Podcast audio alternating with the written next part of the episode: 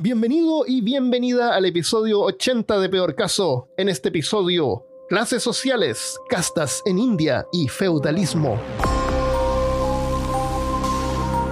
Hablándote desde los lugares más marxistas de Austin, Texas, soy Armando Loyola, tu anfitrión del único podcast que entretiene, educa y perturba al mismo tiempo. Junto a mí esta semana está Christopher Kovacevic. Una monedita para pagar el host. Una monedita para pagar el host. Pobrecito. Señor, una monedita para pagar mi host. ¿Te imaginas? ¿Qué es un host? ¿Qué es eso, joven? No, tome- no use drogas. Soy podcaster, deme moneda, por favor, para café. Claro. Eh, las clases sociales es- están, están divididas básicamente en tres. Y esta es una generalidad y es como más o menos como para recordarnos porque todos sabemos lo que son las clases sociales. No sé para qué hacemos este episodio, Christopher. Yo tampoco. Si estos días todos lo sabemos. Este- no, es que nos han pedido mucho este episodio, la verdad. Recuérdalo. claro. Ah, verdad, verdad. Nos mandaron una carta. muchos mensajes. Claro. Seguro que sí. Em, clase baja, donde están los más desfavorecidos, reciben bajos ingresos, trabajan duro generalmente, el nivel de educación es bajo, viven en viviendas arrendadas, ocupadas por varias familias, o saltando de lugar en lugar cuando son echados por no pagar la renta, porque eso le pasó a mi mamá cuando era chica, su familia. No tenían plata y tenían que cambiarse porque no podían pagar la renta. Llegaba el señor Barriga y les decía, págame la Claro. renta. Claro, y vivían en lugares horribles, con el techo que goteaba, qué sé yo. Esa es clase baja. Clase media. Eh, ¿Quiere agregar algo más sobre clase baja? No, En, eh, en clase baja también eh, la gente sin, sin hogar, desamparado, estos como que no entran en la clase porque ni siquiera participan en la economía. que sería como la- los homeless. Claro, una cosa así, pero están por ahí. Eh, después la clase media está formada por gran parte de la clase obrera, comerciantes, profesionales, intelectuales, científicos, pequeños y medianos empresarios, podcasters, agrarios. Seguro. Residen en viviendas familiares, tienen automóvil generalmente y disponen de ingresos extras para gastar en lujos o vacaciones. Muy bien. eh, son capaces de costear la educación privada para al menos uno de sus hijos, porque también eso es algo que ocurre un montón, que las familias tienen que decidir. No, no- no siempre le pueden pagar la educación a todos los hijos. Es verdad. Entonces eligen uno que es el mayor, que tiene una educación, y el otro, lamentablemente, después de terminar eh, la, la secundaria, se tienen que ir a trabajar. Sí, y eso pasa también en la clase media baja, digamos. Pero igual son de clase media. hay gente también que, eh, por ejemplo, tiene que entrar al primer año, que no se puede tomar un año para prepararse, para entrar mejor a la universidad, que tienen que entrar ya al curso que les dé para entrar. Eh, y tienen que hacer eso de una vez, tienen una pura oportunidad. Si reprueban algún ramo o algo, ya Si es que está con becas. tienen, tienen, eh, tienen que O, salir. o a lo la- mejor también, no sé si dar problema para el crédito también, pero sí, es complicado. Sí. en los países más desarrollados, pero no me refiero como a Europa o Estados Unidos, me refiero no Venezuela ni Cuba en este momento. Claro. En los países en general, la mayoría de los habitantes son de clase media. Eh, los ingresos, la clase alta, los ingresos de la clase alta son superiores a los de clase media por magnitudes y son la minoría. En Estados Unidos ocupan un 1% de la población que controla casi un 40% de la riqueza del país, que es la- el dicho de, 40% es mucho. Es mucho Pero- dinero. Espérate que te cuente más abajo. México. Un 1% controla un 90% de la riqueza. Hay más, más abajo hay más desigualdad. O sea, 40% igual es mucho, pero imagínate 90%. La clase alta está conformada por empresarios, ejecutivos profesionales de mayor prestigio, eh, las principales celebridades de la industria del entretenimiento, presidentes de grandes sindicatos y líderes de altos círculos políticos y el mundo financiero. El, bueno, obviamente pueden tener varias casas, varios autos y pagarle educación a todos los hijos y, y así. Esas son las clases, las clases más o menos las, las clases, las clases sociales. Y como vemos, están ligadas con el sistema político. Y en este caso, para nosotros en Latinoamérica, el capitalismo. En algunos países de Latinoamérica, capitalismo. Pero aunque sea comunismo, igual existen estas clases media, baja y alta. sí. Por ejemplo, en Bolivia, digamos. Va a ser igual. Perdón. Em, pero en otras culturas y sistemas las clases pueden ser diferentes. Y aquí tú puedes decir, eh, claro, por ejemplo, en India. Claro, por ejemplo, en India. ¿Ah, sí? ¿Cómo es en India? Bueno, eh, el, sistema social más o menos en India es a través de las famosas castas, que sería mm, a grandes rasgos, sería tú naces en una familia que tiene una posición y eso es lo que te corresponde, es lo que vas a hacer y eso está determinado desde el momento en el que naces. Así por lo menos. Dicen que funcionaba antes. Es como en el libro del mundo feliz.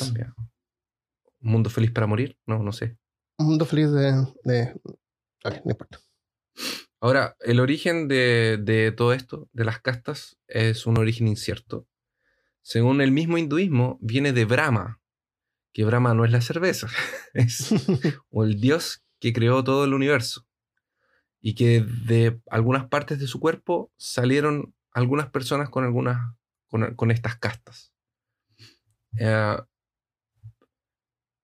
eh, pero la verdad es que probablemente viene de una división social que se generó por eh, inmigrantes arianos que llegaron del norte.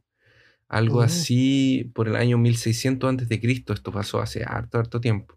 Oh. Poblaron la península de la India y venían desde el norte. Y como siempre pasa, los que conquistadores o los eh, llegan y esclavizan al pueblo que estaba eh, siendo conquistado en este caso. Entonces, los habitantes de, la, de, los pueblos que están en la península eh, fueron esclavizados. Al principio existían dos grandes, dos grandes, en este tiempo existían dos grandes castas, que eran dos separaciones. Los Varna y que de hecho Varna es el nombre que se usa hasta el día de hoy para definir a las castas, porque casta es un nombre que viene de los portugueses para dar esa diferenciación social. Ah, pero la verdad es que. Ajá. Wow. Pero es que la verdad, el, el Varna es el nombre al que se le da originalmente. Y el, los, dos tipos de Varna que existían al principio era el Arya y el Dasa. Que básicamente el Arya son los pueblos amigos y el Dasa son los pueblos enemigos. Entonces esa es la primera separación social que hay. Los amigos y los enemigos. Los Aryas se, nombra, se renombran con el tiempo como Vis o Vaisha, que ya vamos a ver lo que son, y surgieron dos grupos de elite, que son los Brahmis y los Kashtriyas, que sería la parte sacerdotal, y la parte de guerrero, que en ese tiempo era obviamente muy importante, ah, incluso hasta, hasta hoy, porque los guerreros se transformaron en la parte política administrativa, y los Brahmis Ah, todavía existen como los líderes sacerdotales en, India. Con el tiempo, estas separaciones obviamente fueron cambiando y eh, sufrieron grandes cambios en la Edad Media, después otro en la Edad Moderna y otro en la Edad Contemporánea. Especialmente durante la conquista del Imperio Mongol, que fue por muchos años, y la India Británica, que era cuando la India pasó a ser parte del Imperio Británico la India británica eh, transformó la organización por castas en el base de organización del mismo sistema. Esto fue entre el 1860 y el 1920. Ahí los británicos separaron a los indios por castas y les daban mm. cargos a cada uno de ellos, de esas castas, eh, eh, dependiendo de, de dónde venían, pero eh, los cargos más importantes eran reservados solamente para descendientes de ingleses o ingleses que fueran cristianos. Esto obviamente causó revuelta, de hecho fue una de las cosas con las que Gandhi luchó mucho tiempo también, que era esta segregación social eh, y, esta organización social a través de las castas. Las castas serían las siguientes. Uno de los trabajos eh, que es de la casta Brahmin, es la de, la, de educar. Y eran los que en comienzo eran los que sabían leer y eran los que sabían escribir los textos sagrados. Entonces, a medida que el tiempo pasaba, el, el brahmin del rey era más importante que el Brahmin del templo del, de al lado y así se iban. Porque dentro de las mismas castas también hay un orden. Claro. Entonces los brahmines, además de ser sacerdotes, habían como sacerdotes más pro y más importantes que otros sacerdotes. También están los... Eh, en la parte de administración social y la administración del Estado, que en este caso serían los gobernantes y los reyes. Esto, esto estaría en segundo lugar, después de los sacerdotes.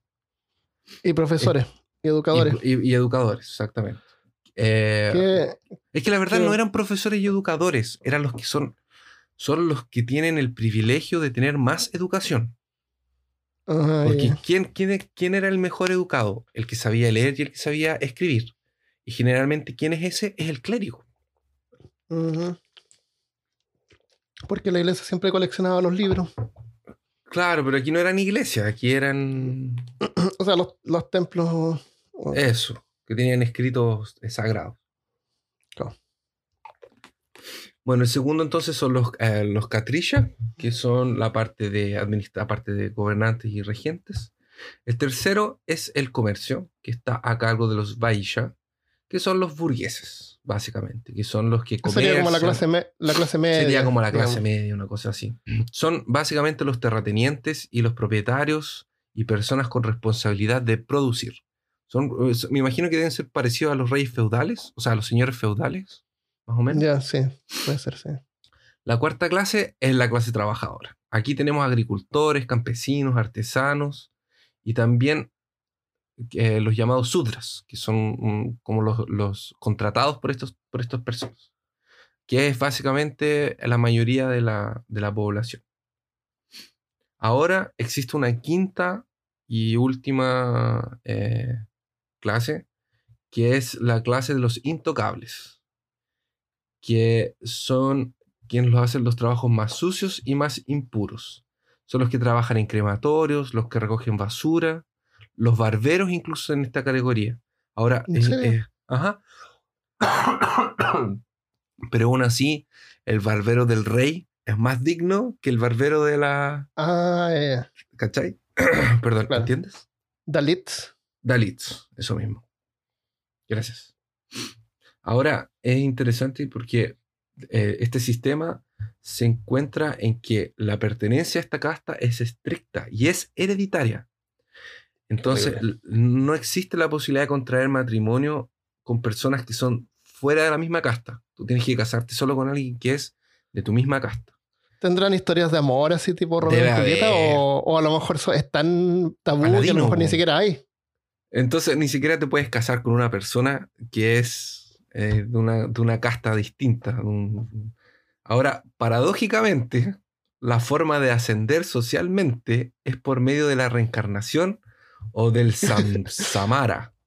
O sea, hay que morirse. Exactamente. o sea, se puede, se puede, pero hay que morir. Se puede, pero hay que morir. O sea, de otra forma, la persona tiene la posibilidad de nacer en una casta más alta, siempre y cuando hubiese obedecido las reglas de la casta a la que pertenecía. Entonces, por ejemplo, por eso que, por eso que ellos son tan devotos a, respetar su casta. A, respetar su casta. Entonces, si eres obrero, si eres, eh, pero es un excelente, es un excelente tipo de control social. Sí, por eso digo que conveniente. es súper conveniente de que si eres un excelente agricultor, eh, cuando mueras y nazcas, de nuevo vas a subir de nivel. Me, recuerda a otro que dice que este mundo es como una prueba y si tú eres buena persona te vas a ir a un lugar y le vas a ser feliz para siempre. Exacto. Después de morir. Ahora, esto, este sistema, bueno, esta clasificación y esto que te conté, eh, tiene dos posiblemente motivos de por qué este sistema de castas se transformó en las clases sociales. Uno es por el interés de los brahmines, porque eran los dominantes querían mantener su influencia sobre los demás, y así que formularon una teoría divina de las castas para mostrar que el mismo Dios, Brahma, había creado las castas, y uno tiene que aceptarlo como su destino para toda la vida. Y claramente, eh, así evitas que las clases trabajadoras, las clases más bajas, se rebelen y traten de, subir. Eh, me, recuerdo mucho de, si alguien quiere ver tiene mucho que ver con, lo, con el episodio de hoy. Snow Piercing, ¿la viste? Sí, es del tren. del tren. ¿Vas a hablar de eso después? no, pero parece que lo habíamos comentado. De esa película, por alguna razón. Es un tren que todo el mundo se destruyó y toda la gente que vive vive en un tren que está en constante movimiento alrededor del mundo. Porque las temperaturas son muy, muy, son muy, bajas. claro. Y, y el tipo tiene que él se revela y es como de la clase más baja que es de los vagones de más atrás y empieza como a viajar hacia los vagones de más adelante. y mientras, mientras vas avanzando los vagones de adelante, claro, vas, viendo las diferentes... por las, diferentes clases sociales, la realidad de cada uno. Es entretenida, es buena esa película. No, no es tan mala, no es súper buena. No, es súper buena. Es súper buena. A mí me gustó harto. Lo que pasa es que es muy buena, pero no tuvo mucho revuelo porque es surcoreana. Es coreana, no es americana esa película. Ah, sí, pero es americanizada. Son, los actores son americanos, pero la película es coreana. Ah, yo la vi me, me Dicen porque me, me, causó curiosidad que decían que era como la segunda parte de Willy Wonka y la, la, la, fábrica de chocolate. ¿Por qué? Porque ahí tiene paralelos, como si fuera una progresión. El tipo malo es como el, el, niño que es. Cuando termina Willy Wonka, un niño queda con la fábrica, ¿te acuerdas? William, parece que se llamaba. Ya, pues el, malo de la película, o el que estaba adelante, supuestamente el malo, el antagonista se llamaba William. Hay un video donde te muestra paralelos y tú dices, oh, esta es como la continuación de Willy Wonka. Ah. y es como, tiene hartas cosas así parecidas. Me parece que Snowpiercer estaba basado en un manga entonces, si alguien tiene curiosidad y véala, creo que está en Netflix o en Amazon Prime, debe estar por sí, estaba por ahí. En Hulu, está en algún lugar. Yo la vi gratis. entonces, ¿cómo, ¿cómo, justificaron esto los, los, los Brahmis? Según los dogmas hindús, los Brahmis son creados. Eh, perdón, según los dogmas hindúes, los Brahmis, que son la clase sacerdotal, son creados de la boca de Dios, lo que simboliza hablar, predicar los catrillas mm, fueron creados por los brazos de Dios. Fueron mm. creados. Los catrillas fueron creados de los brazos de Dios, mm. lo que se asocia con fuerza. Los vaillas originaron se originaron de las piernas, lo que simboliza caminar, hacer ejercicio, etcétera, etcétera. y las castas inferiores se originaron de los pies, lo que se considera la parte más inferior y sucia del cuerpo es porque la gente no se lavaba los pies, por hermano. Ahora estamos con los pies limpios y, y, hay productos para cuidarse. En ese tiempo. Y no tiramos excremento a la calle.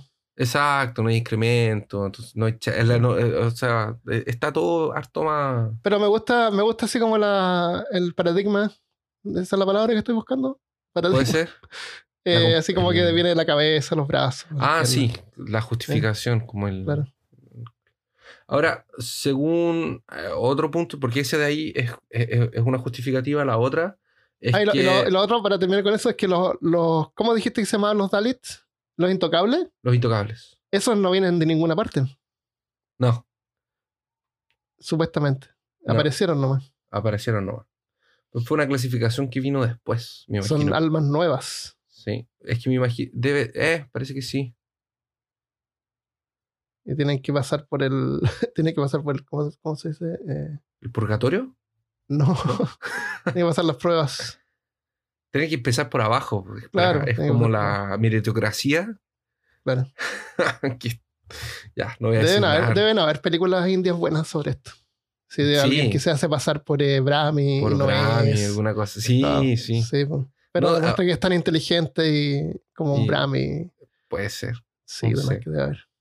Bueno, hay, otro, hay otra postura que dice que el sistema eh, se hizo rígido automáticamente. Porque para el hijo de un comerciante que ha crecido en el ambiente comercial, es más fácil seguir con la profesión de su padre en vez de buscar otras profesiones para hacer. Asimismo, el hijo del rey era el futuro rey, el hijo del carpintero era carpintero y el hijo de un intocable era intocable. Medio que están las dos justificativas. Yo creo que fue un conjunto de las dos, pero son las dos posibilidades de por qué este, como esta em, mitología de las castas se transformó en el orden social de, ellos. Ahora, con la independencia de la India en la nueva, y la nueva constitución indiana, eh, se rechaza la discriminación y se colocan hartos estatutos para proteger. Sí, esto actualmente es como ilegal, no, está en la constitución. Ahora, eh, para tratar de ser más congruentes con los principios democráticos y seculares que fundaron la, la nación después de que eran eh, después de que los británicos lo dejaron en paz. Eh, estas barreras supuestamente dejaron de existir en las grandes ciudades, pero están presentes en la parte más rural del país. Yo no sé si esto es verdad o no, porque yo leí unas dos fuentes que dicen que era así y leí otras dos fuentes que dicen que no es así. ¿Que no es así qué? ¿En la, ¿Que todavía se hace? Que todavía... Ah, porque, Ah, por yo, ejemplo... yo, tengo- trabajo, yo estoy trabajando en Uber y le pregunté a una pasajera india. Ujú. Y me dijo que era ilegal, pero lo- algunos Brahmis todavía lo hacían. O sea, se refirió al- a los Brahmis como Brahmi, que no se mezclan. Así como, ah, existe como una clase alta que trata de mantenerse separada. Ya. ¿Qué Pero es ilegal hoy en día. No, yo te iba a decir que el, el- yo tengo un colega que de hecho vive ahí en, en- en Texas, que lo conocí aquí en Brasil, un amigo mío, y él estuvo trabajando en India en- a cargo de un proyecto un tiempo. Y él me decía que a pesar de que era ilegal, estaba muy presente en la cultura de ellos. Ellos no tienen una mentalidad para pensar así. Me- es lo que él me decía, lo que tal vez el equipo que le tocó a él era de esa forma, pero están muy acostumbrados a recibir y ejecutar. No, no saben cómo desenvolver, un, res- resolver un problema solos cuando ellos son subordinados. Entonces, por ejemplo, él era el quien guiaba el equipo. Entonces, porque esto es, es- es muy de las castas, porque Ujú. si él es un programador que está ahí, que es para programar, él no piensa fuera de eso. Entonces, cualquier desafío que tú le colocabas, como que se No computaba. no computaba, no sabían cómo resolver eso. Él tenía que resolver todo y decirles paso a paso qué hacer. Sí, son los indios, por lo menos acá hay muchísimos. Yo vivo acá atrás de, de Dell, de los computadores Dell, Ujú. y, y un montón de empleados son de India y son generalmente gente súper inteligente y aprenden inglés y aprenden y son doctores acá. Sí, El- son súper capaces, entonces a lo mejor es por su la capacidad que tienen para concentrarse y especializarse. puede ser. Yo lo, yo los admiro. Eh, hay barrios también donde, donde está, está- está- está lleno. No, no es algo que la gente hable, pero hay un montón. No, en, en, en, en Norteamérica, cuando las veces que yo fui, eh, vi un montón de... De indios, sí. Y, De y indios. sabes que, y, y me, y algunos se nota que son así como medios machistas, porque algunos, eh, tú los ves caminando por la calle y las mujeres vestidas de, con sus trajes típicos, Ujú. caminando así a tres metros atrás del marido. Ah, Y eso se ve harto. Y los mari- esos maridos son generalmente viejos. ya, son como, como más gente más de edad, claro, claro. Pero también se ve un montón que van caminando juntos de la mano, o, como gente normal. Vez son los Eh, que nacieron aquí o, se, o sea, Claro, aquí, también más, el- hay de todo. Pero se ve así de repente y como que me siento mal cuando veo eso Oh. que dejan que la mujer camine atrás de ellos. Como que la- es un ser inferior. Claro, sí, pues, y también se ve un montón de, de islámicas también vestidas todas de negro, que solamente se le ven los ojos en el supermercado, por ejemplo. Ah, las que usan kapurska. La bor- burka. Purka, eso. Kapurska. También, sí, a, a ella le gusta porque están como parte de su cultura también. Se identifican con eso y, y las cosas de a poco cambian. Sí. Eh, Súper interesante eso de las castas en la India. Eh, volviendo a lo que a nuestras, ca- a nuestras clases sociales que tenemos hoy en día son como producto, se podría decir, del sistema político capitalista, ¿no es cierto? Pero ¿cómo llegamos ahí? ¿Cómo, cómo apareció este capitalismo cuando en la Edad Media eh, el sistema era el feudalismo, ¿no es cierto? Estamos hablando Sí. de Europa y Europa conquistó América y por eso es que nosotros adoptamos esta, este sistema. Eh, esto es, está basado en eso y, y hay un montón para hablar y podríamos hacer un, un podcast sobre esto solamente, pero así que como una cosa general y más o menos lo que pasó como Francia, Inglaterra. Lo que voy a contar ahora que es sobre el feudalismo y cómo terminó el feudalismo y el inicio de, la, del, de lo que se, se llamó el capitalismo. El feudalismo es un sistema que se usó durante miles de años y floreció principalmente en el siglo IX al XV, o sea, entre el año 800 al 1500 más o menos, oficialmente. Porque en realidad en el mundo moderno, el feudalismo como oficialmente terminó en 1917 con la Revolución Rusa. Sí. Pero eh, técnicamente ya está ido ya por el 1500. Y, y, no tiene nada que ver con el señor Gillette. ¿Gillette? ¿Eh? ¿Quién es Gillette? El, señor Gillette, que es el de la guillotina. Mm, no, ¿por qué? Ah, no, porque él, así acabaron con el feudalismo en, en Francia. Ajá, claro, además. Cortaron la cabeza bueno, termina, termina así como con la revolución industrial y todo eso. Eh, personalmente, o sea, no personalmente, sabemos que todavía hay países como Arabia Saudita que tratan de, de usar feudalismo y China tiene un montón de aspectos feudales en su sistema político. Hay un artículo también que habla como el feudalismo está como retornando o está siendo implementado en China. Ah, sí. Pero, pero vamos a hablar del feudalismo en la Edad Media. El típico así que, vemos en, los juegos de, rol, las películas, claro. En el feudalismo, toda la tierra y riqueza es el rey y nadie más que el rey. Las secciones del país son controladas por los duques. O sea, el, área está dividida por, regiones y, cada región es controlada, cada región grande es controlada por un duque, que a su vez tiene subdivisiones que son controladas por los condes. Y finalmente los condes tienen subdivisiones más pequeñas que están controladas por los varones, que sería más o menos como el alcalde de una villa o un poblado. ¿Los varones tenían bigotes? ¿Los varones? Y frondos. Los varones, claro, tenían bigotes grandes y curvos. tenían, eh, y tenían... Y eran gordos y... Ah, claro. Y escopetas grandes para ir a cazar elefantes. Claro. en, debajo de, de, esta, de estos que son como la, la clase eh, política que gobierna, están eh, los independientes los campesinos o villaneses, no me acuerdo cuál era la historia de los villanos ahora. Los villanos. Ahora son, en peor caso son villanos. Todos saben que son villanos. bueno, campesinos o villanos, los que viven en las villas. y los siervos. Entonces está el rey, duque, conde, varón y después hay los campesinos.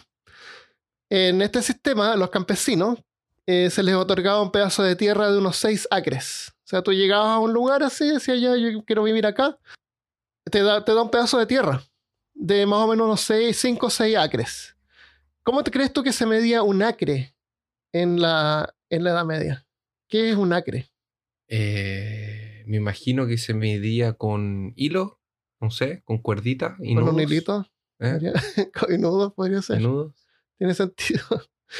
Eh, bueno, la, es la cantidad originalmente, ahora tiene una media, obviamente, pero originalmente era la cantidad de tierra que un hombre con un buey podía arar en un día. Ah, excelente. Así que si tú tenías que ir a medir tu tierra, tú le dabas cafecito al buey para poder arar harto. Ese día ya ser un acre. Ah, entonces dependía del buey y de la persona que estaba arando. Claro, y las condiciones climáticas. Las condiciones climáticas. Pero eso era como originalmente, obviamente. Ahora, ah, ahora un, un, acre es, es 1.4 de hectárea. Así que 6 acres corresponden a unas 2 hectáreas y media o 24.000 metros cuadrados. O sea, igual es un pedazo de tierra más o menos grande para tener una granja. Y, y, cuando tú ibas y hablabas con el varón, él te daba el kit del aldeano básico, así como... claro, el kit del varón. Su antorcha y su tridente y su palo. Claro. Entonces, los jueves perseguimos a... A las brujas. los jueves perseguimos a las brujas y los martes eh, al monstruo de la semana. Claro. claro. A los dragones. Claro. Que parecían. Porque habían dragones en ese tiempo, ¿no? Ah, es verdad. Habían dragones. Es que se murieron todos. los mataron todos. ¿Sabes qué los mató? La industria. ah, pobrecito. Les robaron todo el oro que tenían. exactamente. El, entonces, a cambio de esto, lo único que tú tenías que, hacer era firmar un juramento de fidelidad al varón. ¿Ah, sí? Era todo lo que tenías que hacer y tú tenías tu, ah, pues. tu tierra ahí, que era igual harta tierra. que la gente, me imagino, no sabía leer, entonces... Pero, claro, tú tenías que... Pero ¿por qué ibas a desconfiar del varón? Sí. Pero por supuesto. Ah, Entonces, aquí donde usted me da su alma y la de sus hijos. claro, y la de sus descendientes, porque era, era también de, de los descendientes. Entonces, eh, esto era lo que hacía la mayoría de la gente, porque no tenían dinero, habían perdido todo, y era familiar, o sea, afectaba a los descendientes indefinidamente mientras vivieran en esa tierra. Ajá. A cambio de eso, los campesinos debían entregar al varón todo lo que el terreno produjera durante tres a cuatro días a la semana. O sea, como casi la mitad de lo que tú producías era para el varón, y de ahí para arriba. Sí. Es harto. Además, no podías abandonar la villa por, por más de un año o perdías tu tierra si te ibas. Ah.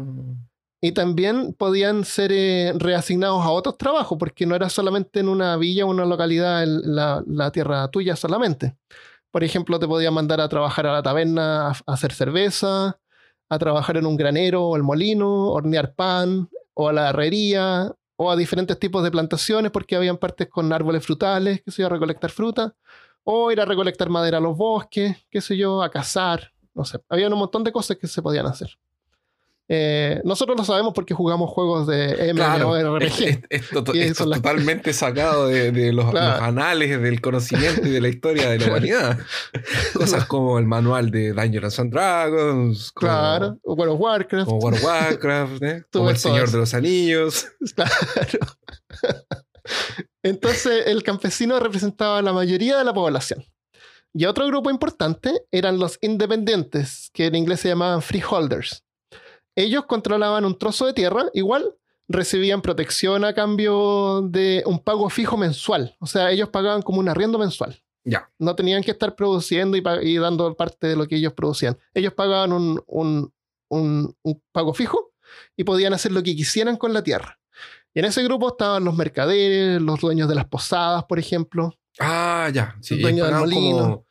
ellos pagaban un arriendo. derecho de, uso. Claro, entonces podían ganar, ganaban mucho más. Exactamente, claro. Eh, entonces eran como más libres, ¿entiendes? Como independientes. Eh, y otro grupo también lo conformaban los caballeros que ofrecían sus servicios militares y protección a la villa a cambio de la tierra. Ahí también vivía su familia con el, como en el caballero, eh, que también tenía que responder al rey en caso de guerra, qué sé yo. Pero ellos no pagaban nada, a ellos él solamente daba los servicios militares. Entonces, mm, toda esta cadena jerárquica estaba estipulada, así como dijiste tú que estaba en la India, que lo habían, estaba escrito, que Dios había eh, comandado todo esto.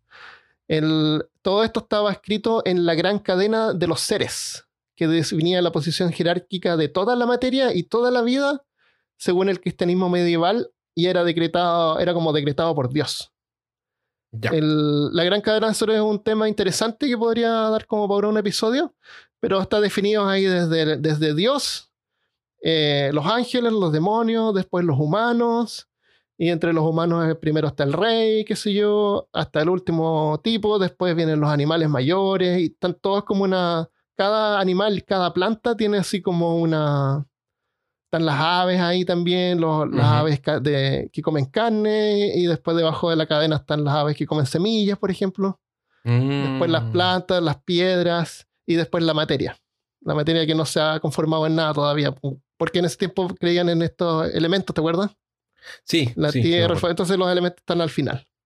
Elementos como puros. Eso está en el capítulo de medicina medieval. No, no, a lo mejor hablamos un poco, pero se llama La Gran Cadena de los Seres. Y tú puedes buscarlo y hay una imagen bien entretenida que sale así como todas las cosas que existen en el mundo. en un libro que se llamaba Doomsday, no sé por qué, de mil... es que no, no, sé, no sé qué más tendrá que ver este libro, se llamaba Doomsday, que es de mil, del año 1086. ¿Ya? En, entre este libro está indicado la cantidad, el porcentaje de independientes y, villanos que, existen. Y dice que un 12% en Inglaterra son independientes y un 35% son campesinos. ¿Ya? Ya, y el otro 50%. Y bueno, después vienen eh, otros que se llaman. Em, bueno, perdón. En está un 35% de los campesinos y después un 30% están los cotters o borders, que se llama, que son como campesinos, pero les dan como una casa más chica, un, son como de clase media baja. o de clase baja a baja, de las más a baja. Y después 9% son esclavos. Eh, porque habían esclavos en ese tiempo. Y entre medio por ahí están los caballeros y todo el resto. Entonces, está claro que era mejor ser independiente que campesino, ¿no es cierto? Si, es que eh, tenías capital, seguramente. Sí, si tenías como, como pagar. Eso. Claro. Entonces, en Francia era, era barato. No, no era tan caro, no era súper caro. Eh, había que pagar 7 shillings para salir del juramento y convertirse en independiente. Y esto, 7 shillings era lo que un campesino ganaba más o menos en, medio mes. Que para el precio de hoy en día serían como unos 300 dólares.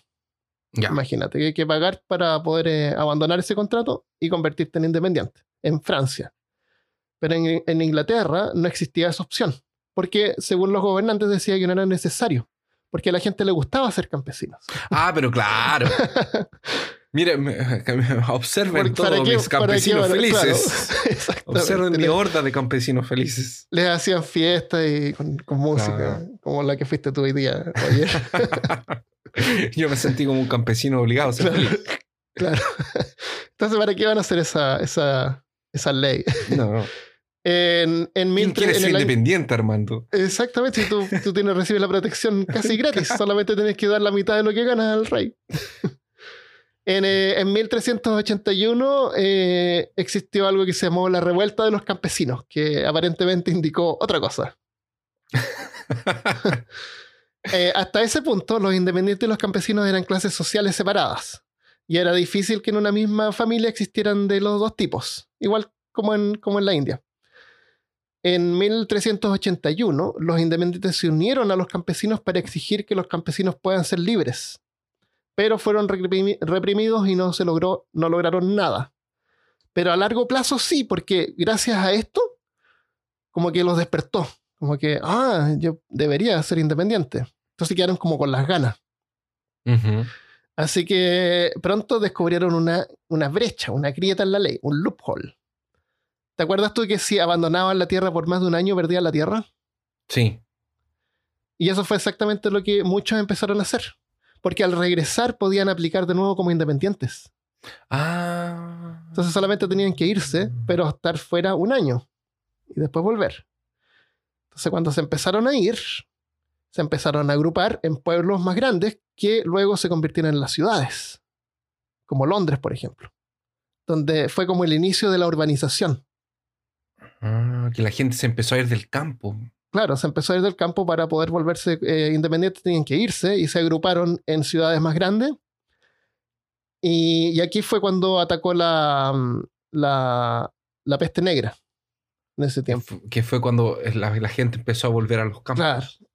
Claro, y empezó a acumularse en las ciudades donde murió mucha gente. Pero a pesar de toda la gente que murió, no afectó, en, no destruyó la, no, destruyó a la humanidad en, Europa. Solamente la mitad, pero... Solamente la mitad, pero había muchos, claro. Pero ¿te acuerdas que nosotros en el episodio de, la peste negra hablamos de eso? Que como se murió mucha gente y empezó a quedar eh, campo vacío, ahí cambió. De ahí eran los feudales que tenían que ofrecer mejores condiciones. Exactamente. Porque mi campesino se iba. Y si mi campesino se va, ¿quién trabaja? claro. Es como en el Age of Empires, cuando tienes solo soldados y se te murieron los aldeanos. Claro. y nace las cosas. claro. Claro, eso todo eh, aportó al, al, cambio. Entonces, ya para el año 1300, ¿te acuerdas que era como 17% de independientes? Sí. Ahora los independientes son un 50%. Ah. 50% independientes y 50% campesinos. el, los campesinos que abandonaban las villas se agrupaban entonces. Y esta migración se aceleró para el 1381, dando origen, como dijimos, a la urbanización. ¿Será, ¿Será que hoy en día está pasando algo así? Porque hay mucha gente que está dejando de trabajar para empresas y está yendo a ser independiente. Algunos sí, hay, como más eh, emprendedores que antes. Parece que, la gente, eh, no sé si es por internet, que se ve más. Puede ser, sí. Pero hay mucha gente que, está, que prefiere trabajar solo, incluso desde casa, de que ser empleado y tener una... de repente tiene más riesgo, pero se gana más. Como lo que estoy Oh, haciendo yo ahora. Independiente, pero gano más, pero también tiene alto- más alto riesgo. O a veces no ganas más, pero tienes una vida más. Una Mm, mejor calidad de vida. Una mejor calidad de vida. Basta con ganar lo suficiente, en mi opinión. Sí, yo también creo eso. Entonces, en ese tiempo, los comerciantes usaban la ruta de la seda para comerciar con otras naciones e importar productos. La ruta de la seda era una ruta a través de Europa hasta Asia, donde usaban los mercaderes para transportar productos, ¿no es cierto? Y así era como comerciaban con otras naciones. Eh, en ese tiempo los monarcas no estaban contentos con este progreso porque los independientes pagaban un arriendo fijo y estaban ganando más de los, que los varones, los condes, los duques y los reyes. Estaban ganando demasiado. Entonces, el feudalismo como existía en ese momento empezó a declinar. Y empezó a mostrar lo frágil que resultaba cuando los duques, que eran como los que estaban después del rey, dejaban de respetar al rey. Y como que se, se volvían en contra del rey. Y eso fue exactamente lo que pasó en lo que se conoce como el Juego de Tronos. No, perdón. La Guerra de las Rosas. La Guerra de las Rosas es una guerra civil que ocurrió en 1400 y es lo que inspiró el Juego de Tronos. Sí. Eh, hay videos George- en internet donde tú puedes ver la- los paralelos y es como más o menos Juego de Tronos, es como No, una sí, o- de, la, de la Guerra de las Rosas. El George, George Martin ya dijo varias veces que él se había basado en, en la Guerra de las Rosas para. Él se basó en eso. Es su, Sí, eh, es para eso. escribir Game of Thrones. Es eso. Los, Sí. los Landstark son los Claro, Lannister. le, le puso monstruos y criaturas y, y- Sí, y pero es lo mismo. y Son los. Stark Sí, contra los Lannister. Ah, ya. Son los Claro, la rosa roja con la rosa los- blanca. eh, Sí. Eh, eso es interesante, es súper complicado, súper complejo, intrincado y hay un montón de películas y cosas sobre eso y libros. Entonces, eh, mientras tanto, mientras tanto, más en otro este, lugar del país. en otro lugar del mundo, Ah, perdón. En otro lugar del mundo. en otro lugar del mundo, el sultán Mahed II, líder de la armada, de la, de la armada otomana, conquista Constantinopla, bloqueando la ruta de la seda para Europa. Uh. Entonces, no- Constantinopla. Ah, oh. La gente tiene que entender que la ruta de la seda no era una ruta hecha de seda, tampoco era una ruta donde solo venía seda.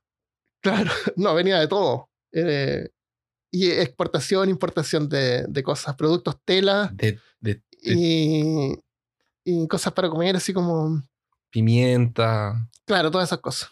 Todo ese tipo de cosas. especies. Sal. Sal y Eh. pimienta.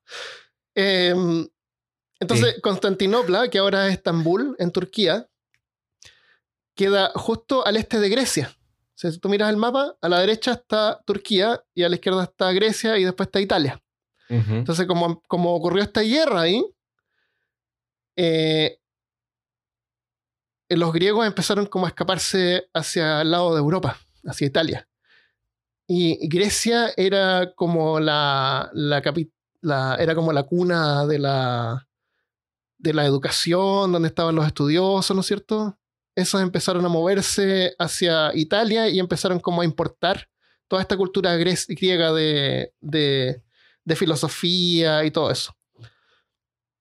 Entonces, estudiosos de, de Italia y de- del resto de Europa empezaron a tomar los trabajos de, estos sabios antiguos, por ejemplo, como Ptolomeo. Eh, Copérnicus tomó el trabajo de Ptolomeo y descubrió que eh, Ptolomeo era el que hizo la teoría del heliocentrismo, que todo gira alrededor de la Tierra y la Tierra es el centro del universo. Ujú. Copérnico tomó ese trabajo y investigó y descubrió que no, que la Tierra giraba alrededor del Sol junto con los demás planetas. ¿Entiendes? Shh, empezaron no como- puede- no, eso no, no es verdad. La iglesia dice. Claro. Entonces empezaron como a ver un montón de descubrimientos, estudios, y es como lo que se conoce con el inicio de la. ¿Cómo se llama? Del renacimiento. No, y todos sabemos que eso es mentira porque la Tierra es plana. Claro. Esa parte yo siempre las corto porque no me gusta alimentar eso, Perdón. No podía perder la broma. la oportunidad. Después voy a que- juntar todos que- los clips de las partes que, que, que Armando, no importa de que hayan 300 años de estudio que dice que la Tierra gira alrededor del Sol y que... No. Que todo eso es mentira. Ok. Entonces, al mismo tiempo que pasaba esto, los mercaderes no tenían acceso a la ruta de la seda, así que se tomaron el mar para poder comerciar con otros países. E intentaban pasar por debajo de África para poder llegar a la India. Y ahí Colón, sabiendo, teniendo en cuenta que la Tierra es redonda, se aventuró hacia el oeste para descubrir una ruta hacia la India. Y pasó ahí que descubrió el nuevo continente que es América. Ups, había algo en el medio. una cosa Entonces, imagínate, en el medio imagínate vivir en este ciclo. Debe haber sido, pero increíble la cantidad de descubrimientos, así como la, la Tierra gira alrededor del Sol.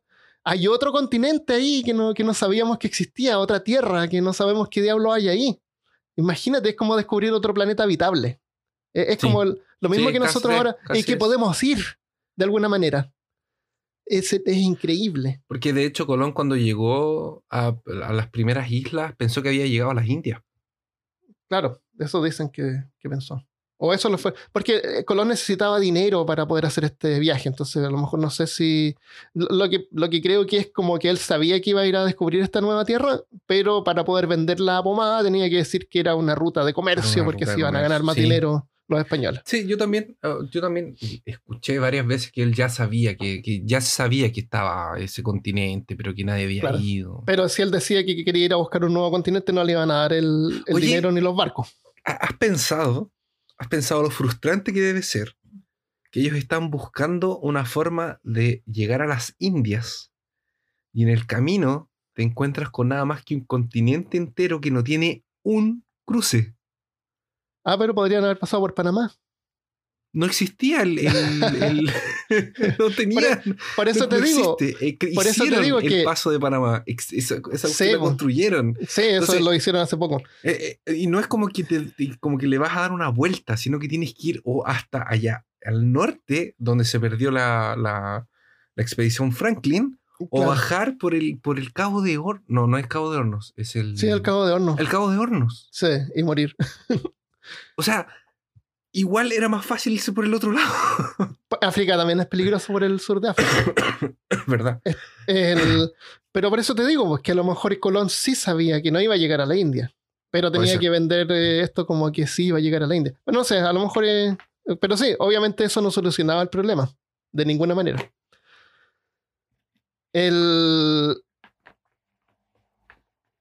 Entonces, para para adaptarse a estos nuevos tiempos, la religión también tenía que adaptarse, también cambió. Y es cuando se produjo la reforma que inició en Alemania con Martín Lutero, la siguieron los anabaptistas y después está, ¿cómo se llama en español? John, John Calvin, John Calvo, Calvo. No, el... Eh, Juan Calvo. Juan Calvino. Juan Calvino, es también. Todo eso aportaron a la reforma de la iglesia. Entonces, te fijas cómo va cambiando el modelo social, la iglesia también tiene que cambiar para adaptarse a los nuevos tiempos. Eh, Juan Calvino, no lograba encontrar el nombre. Él era la de Génova. Sí. Entonces, ya para el 1500, el feudalismo era casi inexistente, excepto de los rusos, pero no hablamos de los rusos. Eso cosa aparte. Nadie habla de los rusos. claro. Entonces, así es como termina técnicamente el feudalismo y empieza a producirse un cambio social en el mundo moderno, en el mundo donde vivimos actualmente, que dio paso a lo que conocemos ahora como lo que sería capitalismo, que en ese tiempo no se le dio nombre. Siempre estas cosas les dan nombre como muchos años después de que ocurrieron. Sí, porque está pasando en ese momento. Claro, claro, entonces no sabemos, no sabemos cómo se va a llamar, eh, a lo mejor en en 100 años más, el, el, año 2019 le van a llamar el fin del mundo, el inicio del fin del mundo. Puede ser, el último año de la modernidad. claro, antes de la Tercera Guerra Mundial. Cuando la gente tenía luz eléctrica y agua potable. Y agua potable, claro. Y internet, y internet existía. Qué terrible, Christopher. Ya, dejémoslo hasta acá y a lo mejor en otro episodio podemos hablar del inicio del capitalismo, eh, Marx, y, Hegel, Hegel y todo eso. Adam Smith, el inventor del capitalismo. ¿Tenemos algunos saludos esta semana, Christopher? Tenemos. Bueno, nos mandó Andrea Ram. Dice, hola, tal vez esto nunca lo lean. Lo estamos leyendo. Pero quería decir... ¡Sorpresa! Eh, pero tal vez quería decirles que llevo. No, nada que. Ah, me confundí porque nos reímos. Quería decirles que llevo dos semanas escuchando sus podcasts y quería contarles que en un, su episodio 21, donde hablan de radioactividad, cuentan que en mi país, México, se robaron una camioneta con uranio. Esto es 100% real. Inclusive, en esas fechas estaban registrando todas las camionetas que tuvieran esa descripción. ¿Que tuvieran uranio? Sí. Camioneta con uranio. Al final la encontraron justo en mi ciudad, en San Juan del Río, Querétaro. Al parecer, las personas que habían robado la camioneta escucharon la noticia y abandonaron la camioneta en alguna calle junto con el uranio. Muchas gracias por su accidente. Esto fue donde un montón de gente alrededor también se empezó a enfermar. ¿Será que ella tiene como tres brazos o algo así? lo mejor. Gracias, Andrea. una recomendación cortita del Rodolfo Reyes en Facebook dice: Me divierto mucho escuchándolos, he aprendido bastante de temas que no había escuchado en mi vida. Excelente. Qué bueno que, que, te podemos ayudar con eso. Alejandro colocó un comentario en. Me imagino que en Spotify. No, eso es la página del episodio correcto. Ah, en la página. Peorcaso.com. Hola, me encanta, lo escucho con mi hijo en el carro. Me dice que lo sigue en Spotify. Cuando mi hijo era pequeño, lo llevaba a Tuta. Así le decimos en Colombia a Christopher. Ah, eso fue cuando dijimos cómo se llamaba llegar en, los hombros a alguien. Caballito.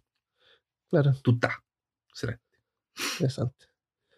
El, eh, Nicole Fontaine nos envió un mensaje también en la página, en el episodio 68 de que están hechas las cosas, peorcaso.com slash 68. Dice, hola, los escucho desde Chile, su podcast es lo mejor que me ha pasado, me alegra infinito las tardes de vuelta a mi casa en el taco santiaguino. Oh, qué terrible taco santiaguino. Ah. Qué horror. Sigan haciendo mucho más. Les comento aquí porque estoy obsesionada con todo lo que hablan en estos episodios de física y ciencia. Están buenísimos me da risa que dijeran probablemente a lo más seis personas escucharan este podcast, porque para mí fueron los mejores y más entretenidos. Saludos y felicitaciones. Mira, uno de las seis. Verdad.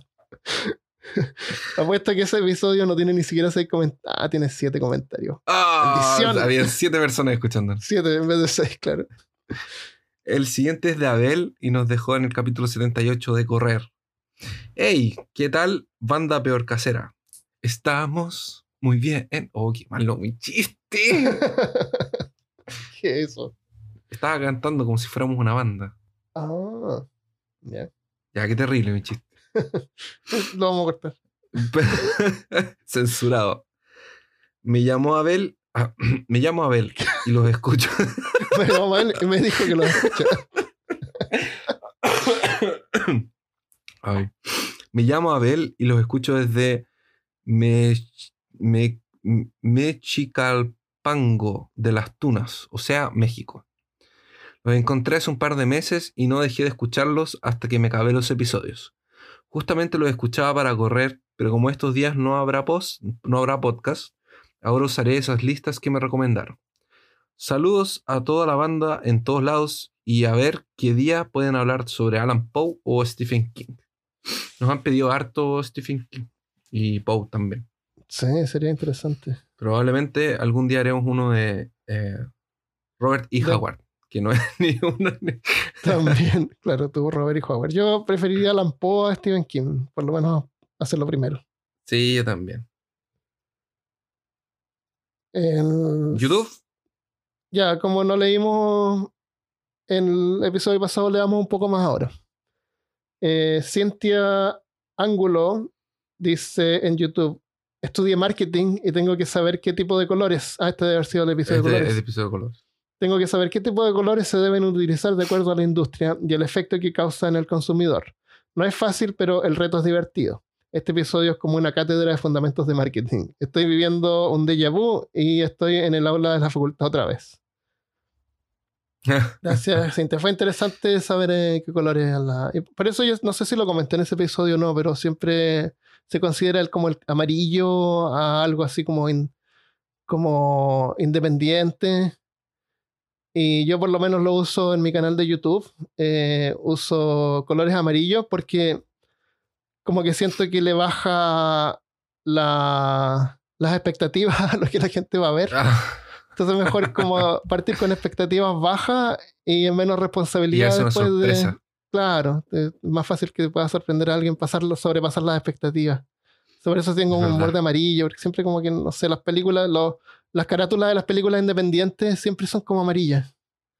Por alguna razón. Sí, es verdad. Tienen Sí. como. sí. El amarillo es amigo. Si quieres hacerlo así como serio, puedes usar colores eh, negro y dorado, así como medio amarillo, doradito, eh, naran- anaranjado.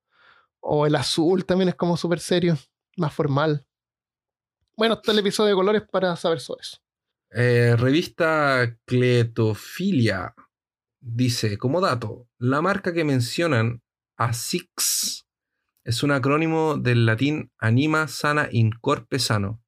La marca japonesa. Ah. Saludos, gran podcast. Excelente. Interesante. Muy, muy El- interesante. ¿qué- ¿Cómo se dice eso en español? Eh, ¿Alma sana? Eh, alma sana en cuerpo sano. Es como mente sana, cuerpo sano. Eso, mente sana, cuerpo sano. que ah, después eso lo- significa SIX. Yo pensé que era como Asociación Social. Independiente Columna Soccer. Gracias, revista Cletofilia. Cletofilia. Cletofilia. Eh, Somber en YouTube dice: Amo este podcast y lo empecé a escuchar en Spotify hasta que se me acabó el premium. Me encanta mucho el acento de Cristian. Perdón, se lo escribí mal. No, lo escribí. Escribió C-R-H-I-S-T. Eh, Y es Cristian, CHR. Cristian se va a molestar por eso, porque él es muy sensible que bien su nombre. Bueno, espero que crezcan mucho y sean el mejor podcast para mí. eh, para mí lo, lo es, la quiero. Las, what? Las quiero. Ok, gracias. Gracias, Samber. El, lo, que, lo que tenemos que aclarar una y otra vez, una y otra vez, es que escuchar podcast en un teléfono es gratis. Y en Android o, es- o, o an- Android o iPhone se puede bajar una aplicación que se llama Podcast, donde tú te puedes suscribir a un montón de podcasts diferentes. No necesitas usar Spotify ni tener Spotify Premium para disfrutar de podcast. Sí, es verdad. Es gratis y funciona de la misma manera, incluso mejor porque cuando tú te suscribes en la aplicación podcast de tu teléfono, los episodios nuevos se descargan en la mañana. Por ejemplo, nosotros publicamos a las 5 de la mañana para dar tiempo a que la aplicación encuentre el podcast y lo descargue de tu teléfono antes que tú salgas de tu casa. Entonces, teniendo eso en cuenta, eh, te ahorras data si es que te suscribes en una aplicación de podcast. Sí, es harto Y es gratis. Y lo otro, recuerden que nosotros ni ningún podcast gana nada por ser escuchado en Spotify. Así que aunque tú pagues por Spotify Premium, los creadores de podcast no ganan nada con eso. Sí, es verdad. He dicho. Eh, Darkseid dice, el mejor podcast lo hacen ustedes, estimados. Hacen más cortos mis viajes y siempre aprendo algo nuevo. Este podcast me recordó el libro La larga marcha de Stephen King. Un libro corto pero entretenido que trata de 100 jóvenes elegidos al azar para participar de una competencia en donde tienen que trotar, trotar, trotar, hasta que solo quede uno vivo. Maldición. oh, qué interesante. Quiero leer eso. Qué terrible, te imaginas el que el, el cabo se va muriendo. Correr hasta la O muerte. sea, se po. cae. O sea, yo creo que dejas de correr porque te cansas, po. pero no te mueres. No, te desmayas y te, probablemente te dejan, Te quedas atrás. te quedas atrás y te dejan ahí. Para siempre. Claro. Qué heavy. Gracias, Darkseid. Ese era el enemigo de la Liga de la Justicia. Sí. Oh, qué, qué bueno que se tomó el tiempo para escucharnos y Gracias. sí, gracias, señor Darkseid. Por favor, no destruya lo respetamos, por favor, no nos mate. claro. Muchas gracias a todos los que nos escribieron, mandaron comentarios por la página de Facebook, todas las cosas. Los leemos Eh. todos, estamos siempre pendientes y los compartimos entre nosotros en un grupo secreto donde hablamos mal de ustedes. A mí me gusta cuando dejan los mensajes públicos porque así otros también pueden eh, leerlos y, y conversar. Así que gracias. Recuerden Muchas que tenemos un grupo en Facebook también donde se pueden unir y compartir cosas valiosas. en la comunidad es bien entretenida, conversan harto entre ellos y, y- y nos ignoran también. Claro. Pero esa es la idea. Está muy bien eso. Nosotros somos los creadores del podcast, pero no somos el podcast. Exactamente. Porque un, animal, un animal aparte. Eso. Oh, voy a poner música romántica ahí. Ah, Qué lindo. así Ya. que excelente. Muchas gracias. Ya, si quieren saber más sobre qué pasó después del feudalismo, escuchen el siguiente episodio. O otro episodio en el futuro, no, no me voy a quemar. ya, gracias por escuchar, nos vemos la próxima vez. Adiós.